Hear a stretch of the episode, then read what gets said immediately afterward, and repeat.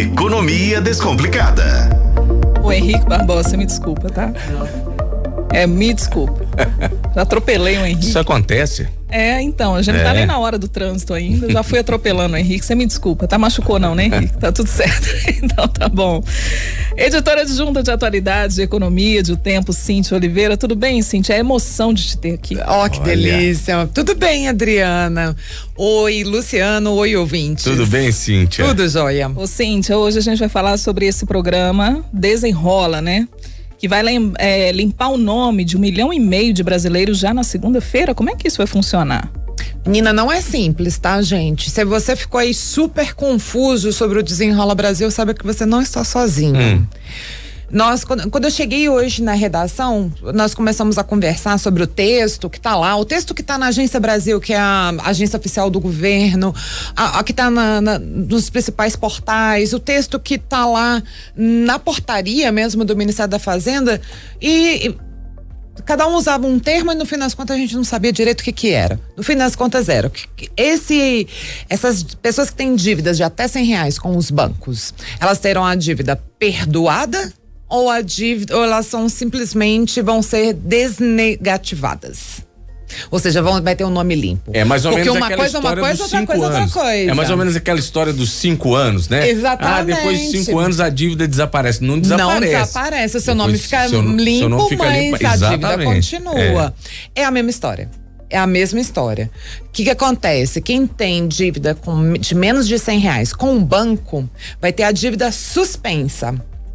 É, isso quer dizer que ela fica com o nome limpo. Mas a pessoa vai ter que ne- renegociar essa dívida. Mesmo de pequenininha, vai ter que pagar de todo jeito.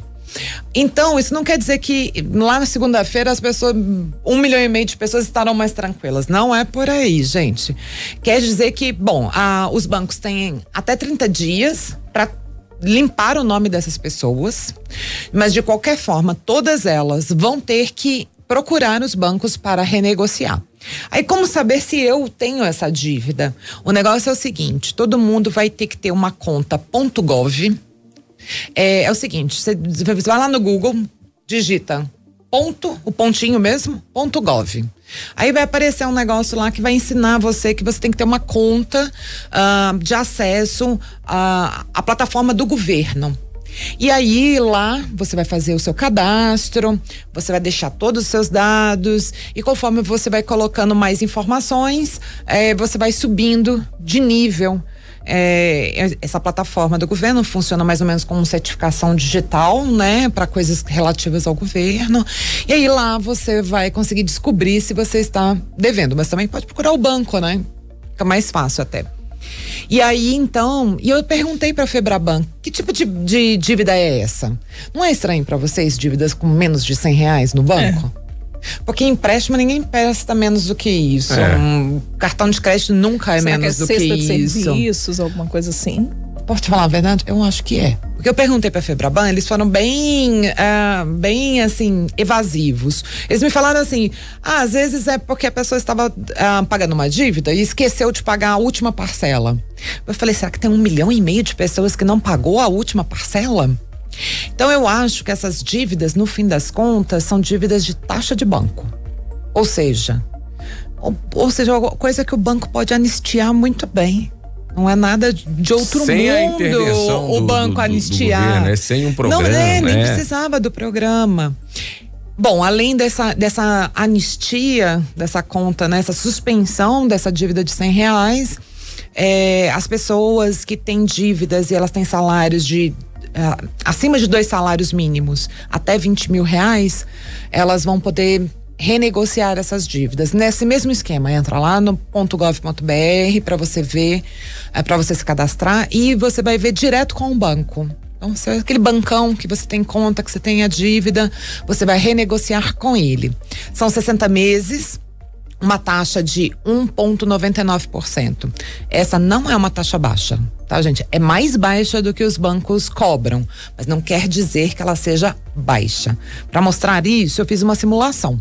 Fiz uma simulação de 10 mil reais. Você tem uma dívida de 10 mil reais.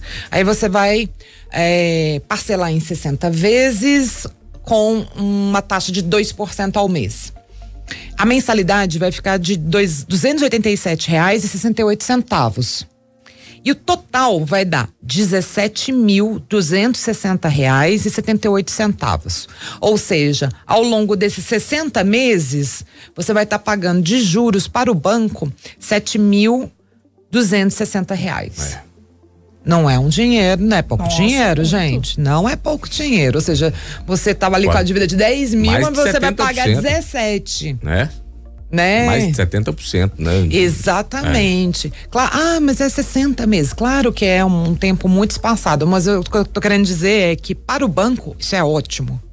Isso é excelente. Os juros é, de 2% ao mês, eles são juros de 26,82% ao ano. Então não é um super juros, mas é muito vantajoso para os bancos. Cíntia Oliveira, editora adjunta de Economia e Atualidades. Valeu, Cíntia. Até a próxima. Até a próxima, gente. Bom fim de semana. Bom fim de semana e aí a gente se encontra em agosto, tá? Sim. É. Ah, boas férias, Adriana. Férias que delícia. Boas férias para você. Obrigada, viu, Cíntia? Até mais então.